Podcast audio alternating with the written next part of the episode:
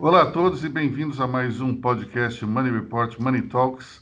Eu, Aloysio Falcão, estarei com vocês aí pela próxima meia hora, uma hora, a gente nunca sabe quanto tempo vai gastar, juntamente com André Vargas e Lucas Andrade, os nossos queridos jornalistas representando a redação de Money Report. E vamos começar pela, eh, digamos, eh, pelo cenário internacional, para depois mergulharmos nos assuntos nacionais. A eleição dos Estados Unidos eh, entra na sua reta final e nós temos uma situação interessante que é a vantagem de Joe Biden se reduzindo um pouco, dando esperanças para a reeleição de Donald Trump e com todos os sinais de que esse pleito está aberto. O que, é que vocês acham? Eu acho que eu acho que é isso mesmo que você falou. Essa essa eleição ainda reserva emoções. É, nós temos uma característica diferente que teve uma votação recorde pelo correio, né? e, e, e, o histórico indica que votação pelo correio nos Estados Unidos a vantagem é democrata. Dois para um. É. Então, o que, que acontece? Mas o, o, o, o, Trump ainda tem força, ele ainda ele, ele fez algumas bobagens, mas ele ainda tem força e ele, pela característica, é, eu acho que muito interessante é uma eleição que a personalidade dos, dos candidatos se faz, é, é, se torna um elemento muito importante. E o Trump é um cara que não vai desistir. Uhum. Ele quer seguir em frente. Então a eleição promete emoções. É verdade. Tem, tem um detalhe aí que a gente está tá deixando passar, que é o seguinte: o voto antecipado não é só pelo correio, tem o voto antecipado presencial também. É, é interessante porque tem pessoas que vão às cabines de votação com antecedência, deixam lá o seu voto e, e vão embora. É interessante que não tem somente essa coisa de votar é, usando o sistema postal, também tem alguns lugares em que o voto é antecipado e presencial. Mesmo nesses casos, a vantagem democrata é 2 para 1. Um.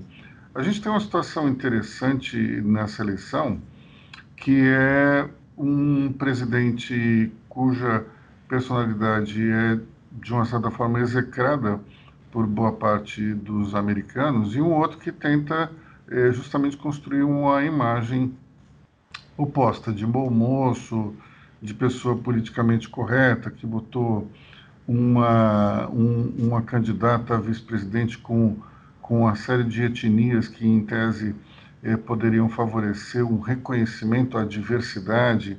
Então, são duas personalidades completamente diferentes, embora não dá para a gente dizer que Joe Biden seja exatamente um cara bonzinho. Né? Tem algumas acusações de assédio sexual em cima dele. Eh, agora, nessa semana, tem uma denúncia de que ele teria se envolvido num negócio é, envolvendo, que tem o filho dele, Hunter, e o, a China, enfim, não dá para a gente dizer que, que só é, tem mocinho contra bandido. A, a coisa é, é, um pouco mais cinza do que só preto no branco. Mas, de qualquer forma, nós temos aí é, duas mudanças que podem surgir fortemente com a eleição de Joe Biden.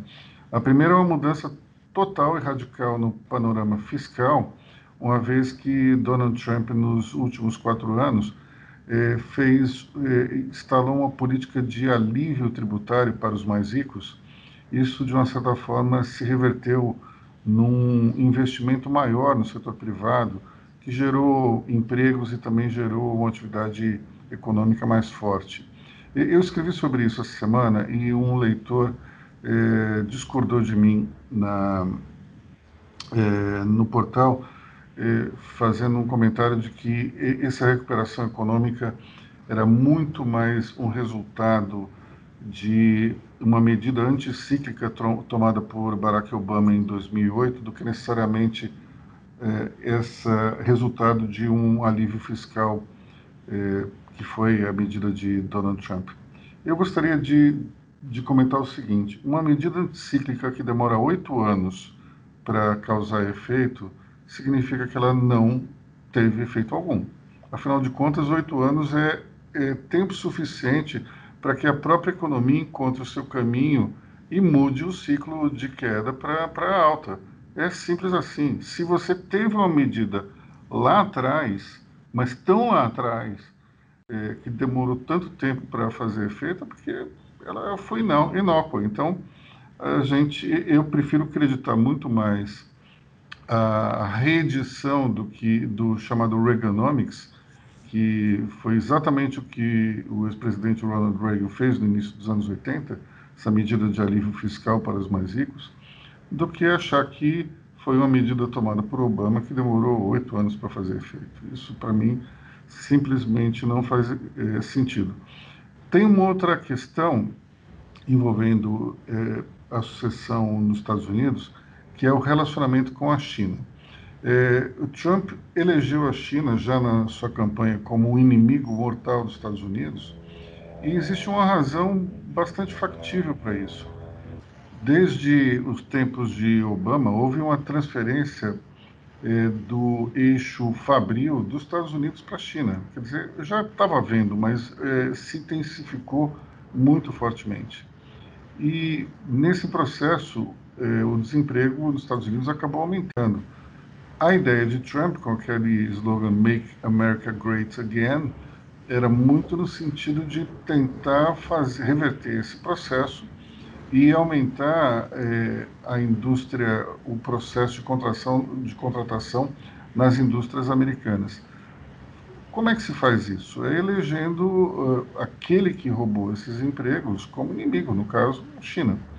Portanto, tem um certo sentido nessa estratégia, mas ela requer uma, uma, uma situação de, de eh, total provocação, ataques. É, é uma situação bastante belicosa do ponto de vista verbal e também de, de, de ações diretas é, no mundo do comércio internacional. Portanto, é, se Joe Biden for eleito, a gente pode ver alguma mudança nesse sentido. Embora o discurso dele ultimamente esteja muito parecido com, com o de Trump, ele endureceu um pouco as suas palavras em, em relação à China, mas é sempre bom lembrar que Joe Biden foi o vice-presidente de Obama durante esses oito anos em que os Estados Unidos assistiram passivos a, a essa transferência de impostos para o território chinês. Então, é, ali, esses dois principais pontos são, são, são importantes para a gente enxergar de uma forma mais próxima, sem contar que é evidente que é, o há muito mais preocupação com os problemas sociais do que é, num governo republicano. Nós temos é, um, talvez um, um, um, ponto aí que amplifique tudo isso, que é o fato de termos a, como vice-presidente Kamala Harris, que tem um discurso extremamente voltado para a inclusão social, portanto, se Joe Biden for eleito, é de se esperar que boa parte dos recursos que seriam, digamos, é, capturados com a tributação maior pelos mais ricos acabem é, sendo direcionados para os programas sociais é, que os democratas é, têm, têm um apreço muito maior do que os republicanos. Bom, isso dito, vamos então para nossa nosso cenário é, político, econômico, social aqui no Brasil, queria começar falando sobre a queda do candidato Celso Russomano, que chegou a ter 29 pontos de intenção de voto e na última pesquisa, divulgada hoje pelo Datafolha, ele tem apenas 20, já está atrás do prefeito Bruno Covas. O que, é que vocês estão achando de mais uma reedição do episódio Cavalo Paraguai? questão principal, eu acho que dessa vez o cavalo, como em outras vezes, o cavalo paraguaio é o russomano. Porque em São Paulo, os candidatos e pré-candidatos populistas sempre largam na frente. Principalmente quando tem um apelo na mídia, tem uma carreira na mídia. Né? É, o sujeito que, que não cumpriu isso foi o Dória, que era um, uma personalidade de mídia, mas não tão conhecida, que depois conseguiu se projetar. mas ele também estava alicerçado em cima, ele estava em cima de um, um, do PSDB, um partido com, com consistência eleitoral. Agora a questão do, do russomano é essa, quer dizer, é, ele está desidratando, só que para os seus adversários não é tão interessante que ele desidrate tanto, não é, Lucas? Exatamente. Essa, essa nova pesquisa do Datafolha é, mostrou esse derretimento do russomano com 30%.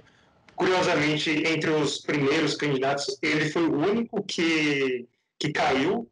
Cova subiu, Bolo subiu, Márcio França subiu, Joyce Haskell subiu, Arthur subiu, Gilmar Tato subiu. Assim, todo mundo conseguiu abocanhar um, um, um pontinho ali é, e está nessa, nessa disputa.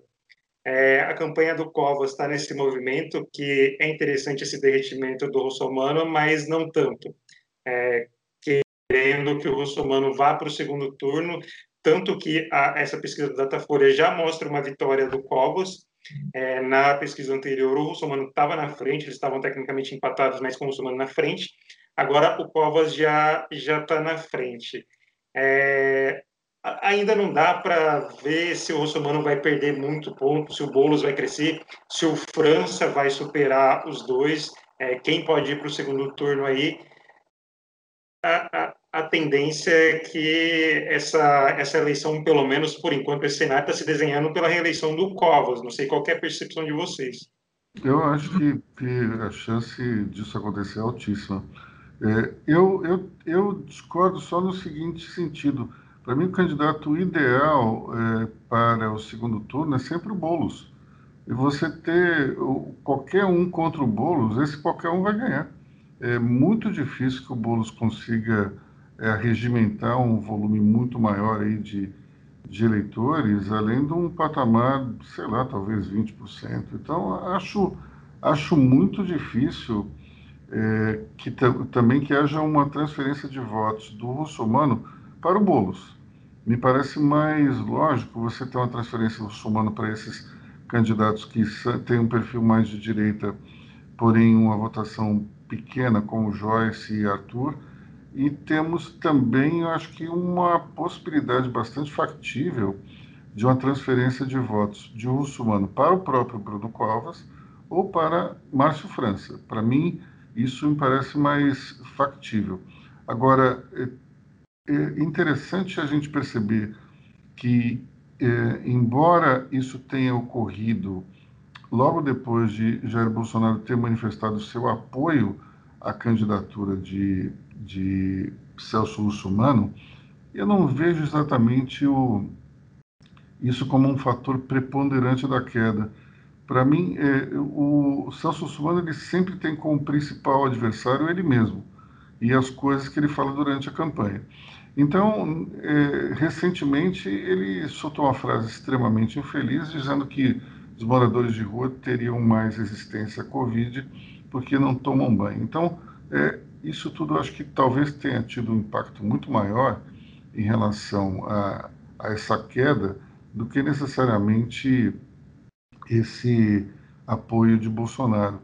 Mas eu queria aqui perguntar para vocês o que, que vocês acham é, por que, que vocês acham que o, russomano está sempre largando bem e acabando ca, caindo? É por conta dessas bobagens que ele fala? É talvez por, por uma falta de consistência da candidatura? O que, que acontece na opinião de vocês? Eu acho que tem esse fator midiático, né? Ele é uma pessoa que nos é, antes da campanha está na TV, é, tá ali o tempo todo, é uma pessoa conhecida, é deputado, sei, sei lá desde quando, não, não sei agora de cabeça, mas assim, ele está no imaginário popular. Então, quando tem uma pesquisa antes da, da eleição propriamente dita, quando aponta a Russomano, é tendência a ele ser mais, é, mais lembrado. E aí, essa queda é justamente é, para as pessoas irem conhecendo os outros é, candidatos, mas acho também que falta muito carisma para o russomano. É, ele, diferentemente do Bolsonaro, o Bolsonaro é, ele tem, tem um certo carisma, tem um apelo em conversar com a, com a população e tudo mais. O, o Russomano ele tenta surfar nessa onda, mas ele não tem esse carisma. Ele é uma figura apática, uma... muitos falavam do, do Geraldo Alckmin como picolé de chuchu, o Russomano é lembrado como parece um boneco de cera. Então acho que falta essa, essa pegada é, para poder sustentar esse percentual que ele começa. André. Como dizia o engenheiro Leonel Brizola, é, é, o, o Russomano me parece que ele não era o caixote. Né? O, o Brizola usava a história do caixote, bota um caixote numa feira e, e bota o sujeito para discursar. Se em cinco minutos não tiver pequeno ao redor do cara, né, ele não foi feito, ele não era o caixote, ele não foi feito para discursar. O, o Russomano, ele me parece muito ruim no corpo a corpo. E também tem um outro detalhe, ele não tem militância. Então, assim, ele não vai ao debate e ele não tem tanta militância. Então ele acaba espremido é, é, pelo trabalho político dos outros candidatos. Quer dizer, até o Boulos tem militância, o França tem militância, que dirá, que dirá o Covas, que vem de um partido mais, estru mais estruturado. Então, assim, fica muito ruim, quer dizer, assim, o, o, o tato que vem de uma candidatura de um partido que está desidratado, ele tem a militância dele em, em, pontos da Zona Leste da Zona Sul. Ele, especificamente, tem um trabalho na, na, na periferia. Então, assim, o, o Somano não tem isso. E, e, ao mesmo tempo, ele fica com aquela uh, vontade de lacrar. Sabe? A, a, declaração dele sobre os, os, moradores de rua não terem Covid é apenas vontade de quis soltar uma frase lapidar, se estrepou certo? Porque assim, qualquer um sabe que morador de rua e, e viciado na Cracolândia, assim, tem N doenças, porque o sujeito está lá numa situação de penúria. Então, muito complicado. E só, só mais uma coisa acrescentando nesse assunto, eu acho que ele pede oportunidades para confrontar com o Bruno Covas. É, ele também deu declaração minimizando a pandemia é, na linha do Bolsonaro, só que eu acho que não é uma estratégia correta aqui para São Paulo. Eu acho que aqui para São Paulo é, tem condições de confrontar o Covas. A gente viu aí várias decisões equivocadas, principalmente relacionadas ao trânsito, e isso não, não tem sido explorado. É, ou eu acho que o russomano está tentando seguir a linha do Bolsonaro de minimizar a pandemia, de que não foi tudo isso, e perde essa oportunidade de bater de frente com, com o Covas, explorar as falhas da gestão Covas é, nas ações de enfrentamento à pandemia. Agora, a, a pandemia caiu é, de jeito para o Bruno Covas, né? Antes da pandemia, ele era absolutamente desconhecido, fazia uma, uma administração muito discreta. E a pandemia, apesar de todas as contradições surgidas ao longo do processo no, nas decisões que o prefeito teve e muitas delas até criticadas por é, vários analistas, eu, eu próprio me incluo entre eles, é, ele sai da pandemia, é, ou pelo menos dessa fase da pandemia, numa posição muito melhor a qual ele entrou. Ele conseguiu construir uma imagem, é, cometeu alguns enganos, é verdade, mas o saldo para ele é extremamente positivo. Ele conseguiu se firmar como um, nome conhecido pelas pessoas e agora a prova disso é que está liderando as pesquisas, né, André? É, tem o seguinte também, né? Por mais que o Covas, o Bruno Covas, tenha é, errado e acertado, ele se expôs. Né? Ele se expôs uh, na posição de prefeito, não tem como você escapar de críticas. Então, ele foi fazendo mais ou menos, eu não sei nem se mais para mais ou mais para menos, uh, uh, até, ele foi tateando na, na administração da pandemia. Ele foi tateando. Até porque grande parte, no, no, caso, grande parte dos recursos e grande parte das ações estão mesmo vinculadas ao governo do Estado. Não que o eleitor saiba disso. Ele foi tateando, foi aparecendo, tem essa questão que ele, ele se apresenta com, eh, na campanha como aquela coisa do uh, foco, força, fé, um pouco associando a questão dele ter superado a doença. Então ele cria uma imagem ali um tanto quanto bem simpática, assim, não é uma coisa que, que cria muita rejeição. Eu Uma acho que até. Tem que admitir é que ele, ele se mexeu. Ele, apesar de, de ter algumas vezes talvez tomado um caminho tanto quanto questionável, mas ele fez alguma coisa, foi fazendo, eh, foi recebendo críticas, foi se adaptando à realidade, foi até ouvindo algumas críticas e, e voltando atrás, mas o fato é que dava para ver claramente que era, ele estava empenhado em fazer alguma coisa. Isso acho que tem um efeito muito forte junto ao eleitorado e isso pode explicar essa liderança nas pesquisas. A gente precisa ver agora é, como é que o Márcio França pode se beneficiar dessa queda de, de russomano. É, entre todos os adversários, o que eu vejo que pode, de alguma maneira, é, criar algum tipo de embate junto ao, ao Bruno Covas é o próprio França. Primeiro que ele não é tão ligado a Bolsonaro não, não necessariamente ele surfa na mesma onda que Russomano, pegando a rejeição de Bolsonaro por carona. E ele é um nome anti-Dória. Então, com isso, ele pode, de alguma maneira, catalisar os votos daqueles que são críticos ao governador, e isso pode, de alguma maneira, trazer algum tipo de perigo à reeleição do atual prefeito. Mas a gente ainda tem que esperar alguns dias aí para ver isso, né? Faltam três semanas, é isso? Três semanas, né? Bom, é, saindo da esfera, né, esfera municipal aqui de São Paulo e indo para Brasília, nós tivemos aí a confirmação de Cássio Nunes Marques para o STF, é uma bola, uma pedra cantada, eu acho que isso já estava mais do que esperado. É, o episódio do, do currículo turbinado foi esquecido por todo mundo, é, assim como o que aconteceu com o hoje ministro Alexandre Moraes e vida que segue. É, mas eu só queria fazer um, um, um, comentário em relação a isso, que é o seguinte. É, Trata-se de um desserviço da BIM atuar junto a, ao presidente Bolsonaro, ou melhor, não atuar para prevenir esse tipo de situação. É a segunda vez que a BIM come essa bola. Ele já com o, o ex, que nunca foi ministro da Educação, Carlos Alberto Decotelli, deixou passar um currículo turbinado. Agora, novamente, outro CV que não estava, digamos, de acordo com a realidade. Então, é uma vergonha para uma agência que tem a palavra inteligência no seu título se comportar de uma maneira tão imbecil assim. André.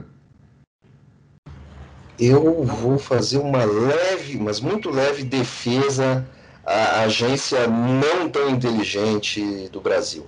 Eu, eu suspeito, quero crer, que apenas a agência não é solicitada a escolha do, do, do, a escolha do futuro ministro é, é, acertada ali no gabinete e ninguém lembra de convocar o pessoal para checar o currículo.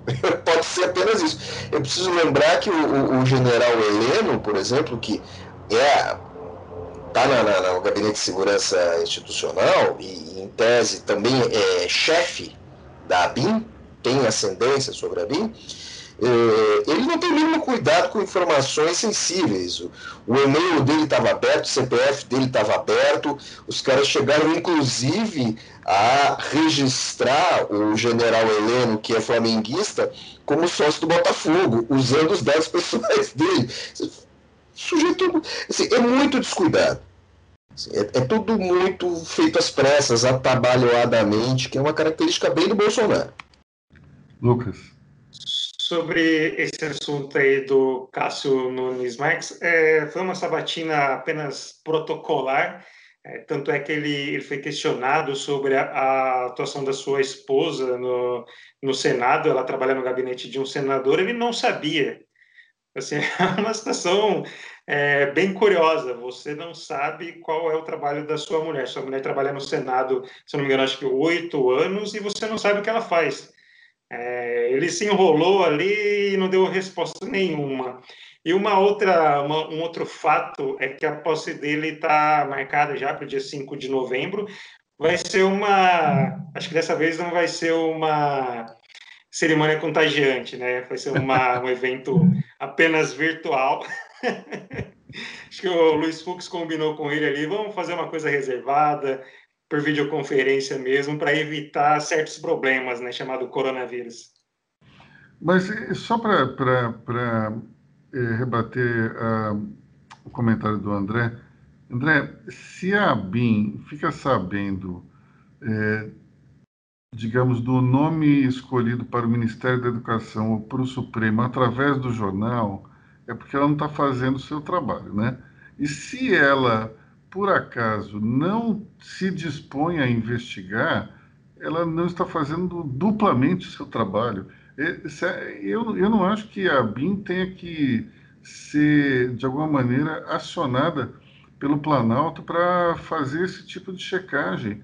É, é, um trabalho meio assim que, se você pensa que a BIM é, é a sucessora do SNI, do Serviço Nacional de Informações, não passava nada ali pelo SNI. Você imagina agora, o Newton Cruz deve estar tá se retorcendo em cólicas ali, né? Acho que ele ainda não morreu.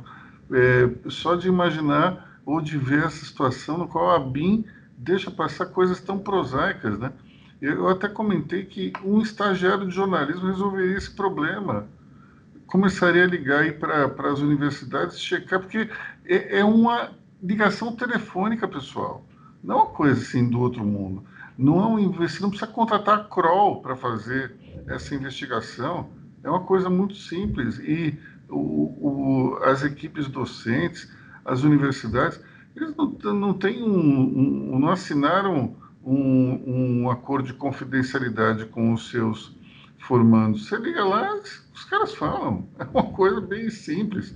Aliás, até eu diria que a burocracia universitária, para conseguir, digamos, pegar alguém na mentira, eles até se esforçam um pouco mais para poder ajudar a imprensa. Então, eu fico imaginando como é que os caras não tomam iniciativa. Isso, para mim, é algo inacreditável. E falando em tomar iniciativa, nós tivemos o ministro da Saúde tomando iniciativa e sendo cortado, sendo, digamos, questionado, digamos, sendo humilhado pelo presidente da República. Vamos lá. O ministro da Saúde conseguiu ser. No mesmo dia, ele foi gongado e corongado porque ele foi desdito pelo presidente, foi é, diagnosticado com Covid-19 e entrou em resguardo. Né?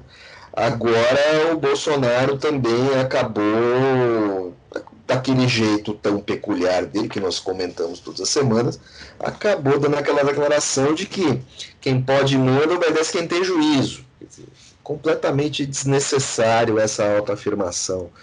Bom, do... mas essa, essa, essa frase, de uma certa forma, foi também corroborada pelo próprio Pazuello durante a live que eles fizeram, né?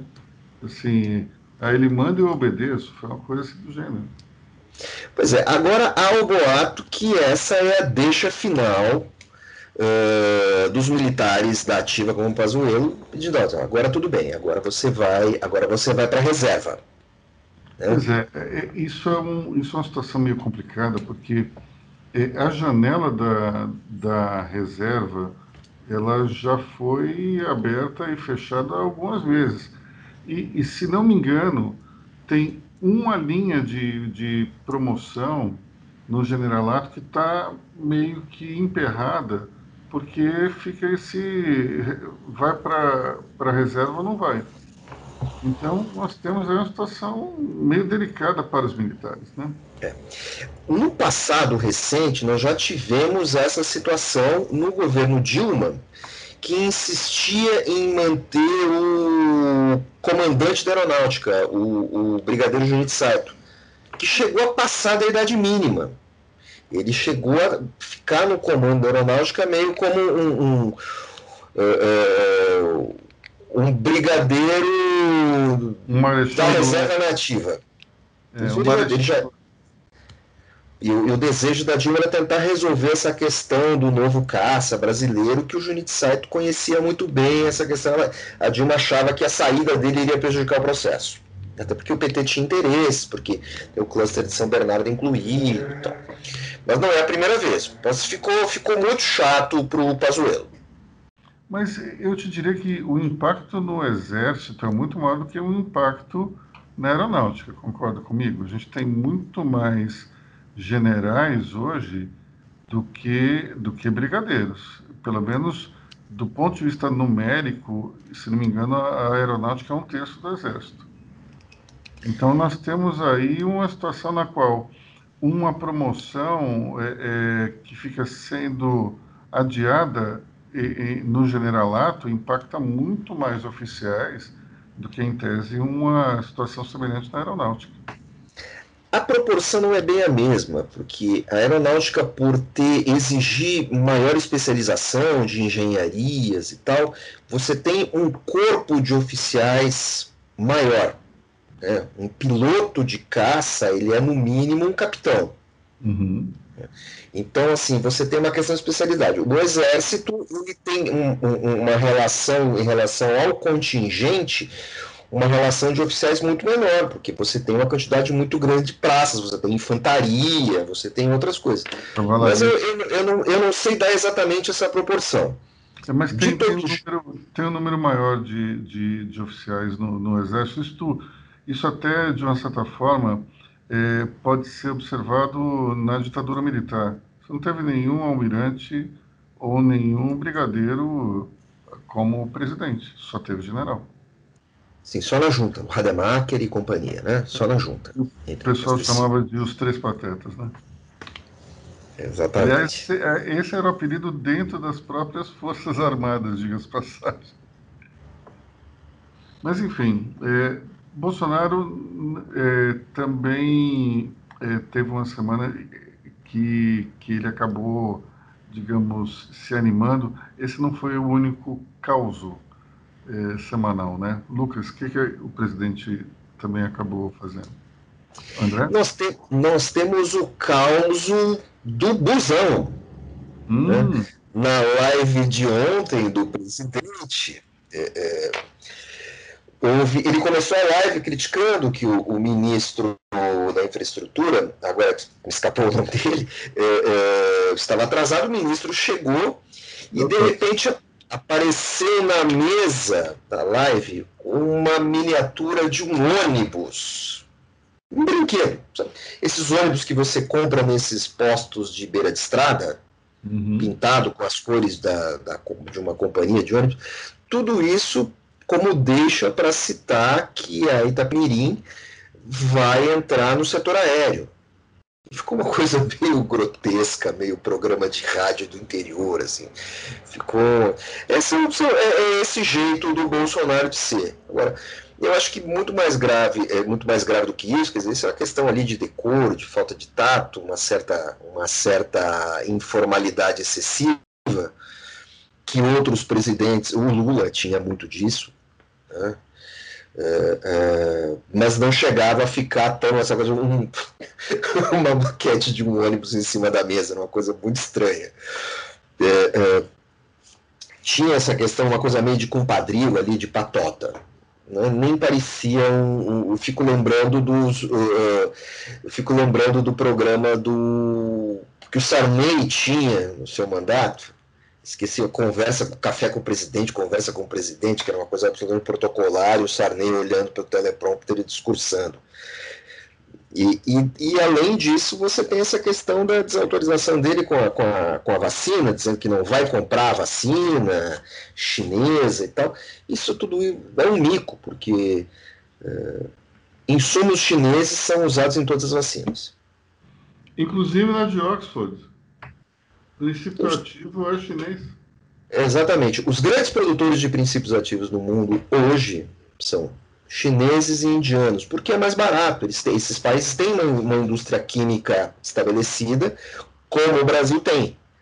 Mas os grandes produtores são, é, são indianos e chineses. A aspirina que você toma, de pirona que você toma no Brasil, é, alguma, alguma coisinha vem da Índia ou da China. Então, assim, é, é, é, mais uma vez, é, as grandes revistas falam da politização da, da, da questão da vacina. É uma discussão desnecessária. O Bolsonaro está fazendo tudo isso para atacar o Dória. E de, e de quebra ainda, ainda agradar o Trump, né? É, ele tenta agradar o Trump, mas agora passou um pouco batido essa questão do acordo comercial, dos, dos, três pontos de acordo comercial que não envolvem tarifas entre Brasil e Estados Unidos, que está sendo dinamitado pela Comissão Alfandegária Americana, que está na mão dos democratas, que acham que o Trump, ao fechar esses acordos com o Brasil, mesmo isso não envolvendo tarifas, cometeu uma traição ao Congresso americano e, e assim, Caso eleição, caso Biden seja eleito, nós podemos, o Brasil pode sofrer algumas retaliações.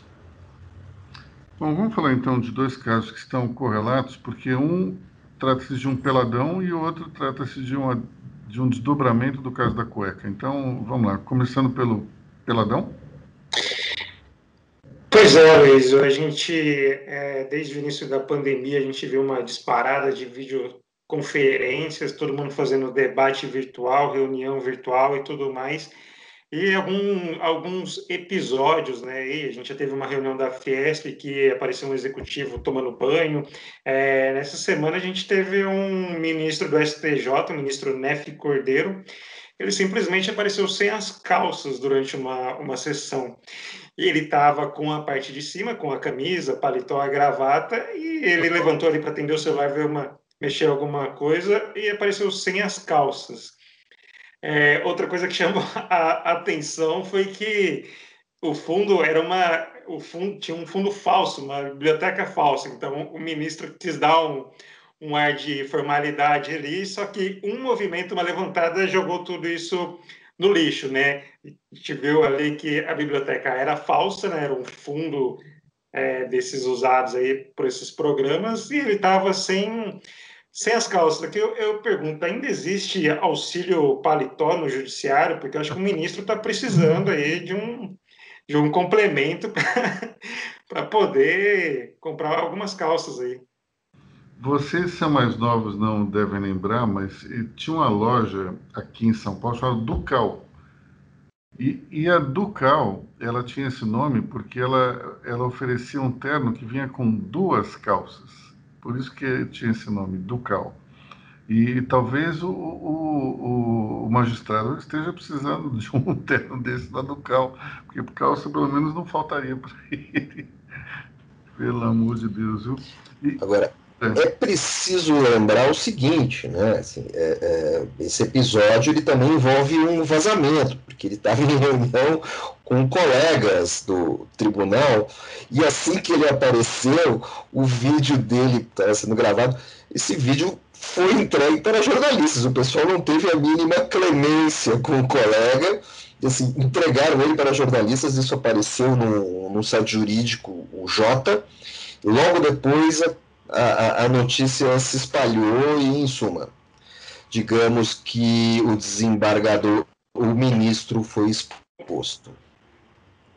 Eu te diria que também a, a, natureza humana é uma, é uma maravilha, né? Porque você imagina só um sujeito passando por essa situação, alguém vendo aquilo, a, a tentação de não compartilhar, eu te diria que é, é praticamente impossível isso acontecer. Claro que não deve ter sido somente uma fonte que mandou isso aí para o portal, muito mais gente deve ter visto. E nós também temos o primeiro suplente do senador Chico Rodrigues, também, que já, já vai chegar no Senado bombando, não é, Lucas? É, acho que vocês devem saber um pouco mais dessa do, do suplente. O Chico Rodrigues ele pediu afastamento nessa semana, né, uma licença aí. Inicialmente ele pediu 90 dias, só que é, isso não, não, o suplente não assumiria o mandato. Aí, logo depois, algumas horas depois, ele ampliou essa licença para 121 dias, abrindo o caminho para o seu suplente, seu filho, que tem algumas investigações na, na conta aí, né, André? Ele tinha uma, mas agora ele já ganhou duas, e ele nem assumiu. Na primeira investigação, Pedro Arthur ele se tornou sócio de uma empresa é, hoje desativada, a empresa que pertencia a seu tio, e ele ganhou essa empresa. Essa empresa estava envolvida em contratos irregulares. Essa empresa está sendo. Uh, uh, a atividade dessa empresa está sendo julgada no STJ. O caso está sob sigilo porque envolve o senador da cueca, né? Pai do Pedro Arthur. O Pedro Arthur já entra como sócio de uma empresa desativada que está sendo uh, uh, investigada e julgada.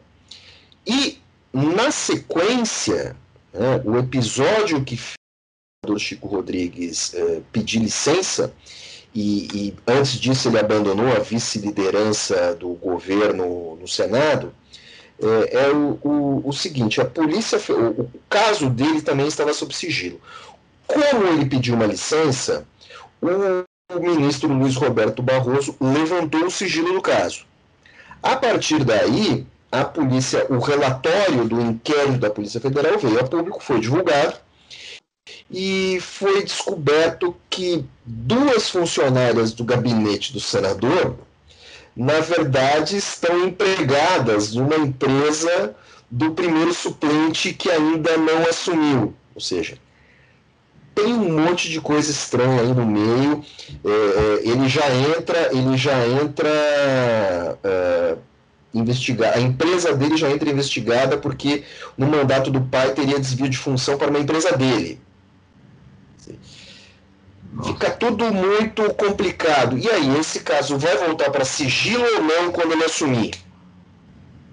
Porque ele também não, é, não seria o réu nesse caso, mas como ele assume, ele pode ser co-réu, mas aí entra no sigilo. Eu não faço a mínima ideia do que vai acontecer. Eu só sei que a vida do senador novato já começa complicada. Bem complicada. Tão, Bom, que, eu... tão complicada, desculpa, Luísa, que, que ele vai ser lembrado como filho do senador da cueca. Para tentar se dissociar dessa, dessa imagem vai ser complicado. É interessante que o primeiro caso da cueca que nós tivemos, que era um assessor de um deputado federal, como não era uma figura pública, ninguém olha para o assessor e fala assim: você é o cara da cueca, né?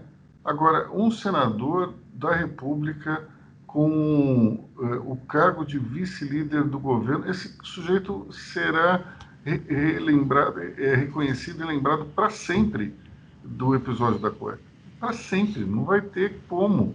É, esse sujeito, é, eu te até arrisco dizer que daqui a duas gerações é, o sujeito vai ser apresentado assim, oh, esse aqui é o neto do senador da cueca, porque é uma história absurda, absurda, ela vai continuar, acho que durante muito tempo, né?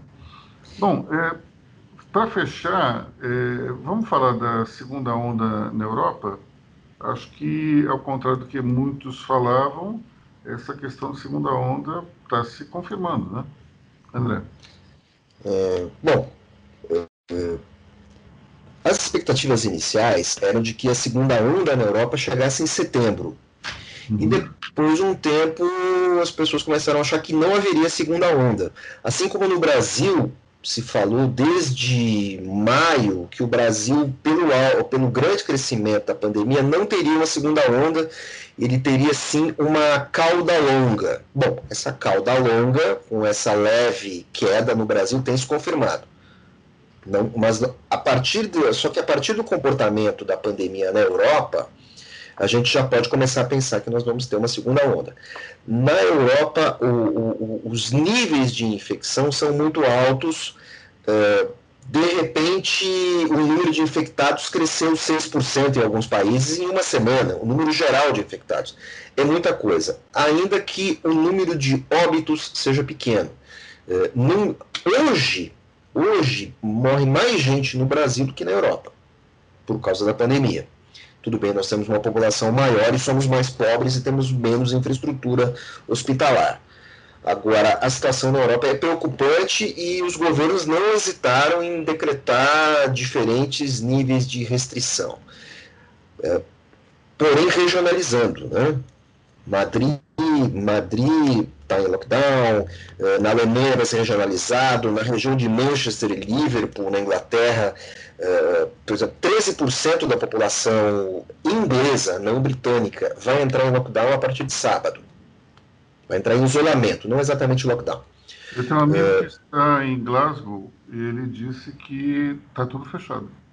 Tudo fechado, tudo, tudo, tudo fechado. Lockdown total. Ah, é. É, a única coisa que está aberta é a loja de uísque. Loja de destilados está aberto, mas é o seguinte, é, um por vez somente entra invariavelmente há filas na porta. Mas é lockdown total. Uma questão cultural. Sim, sem dúvida.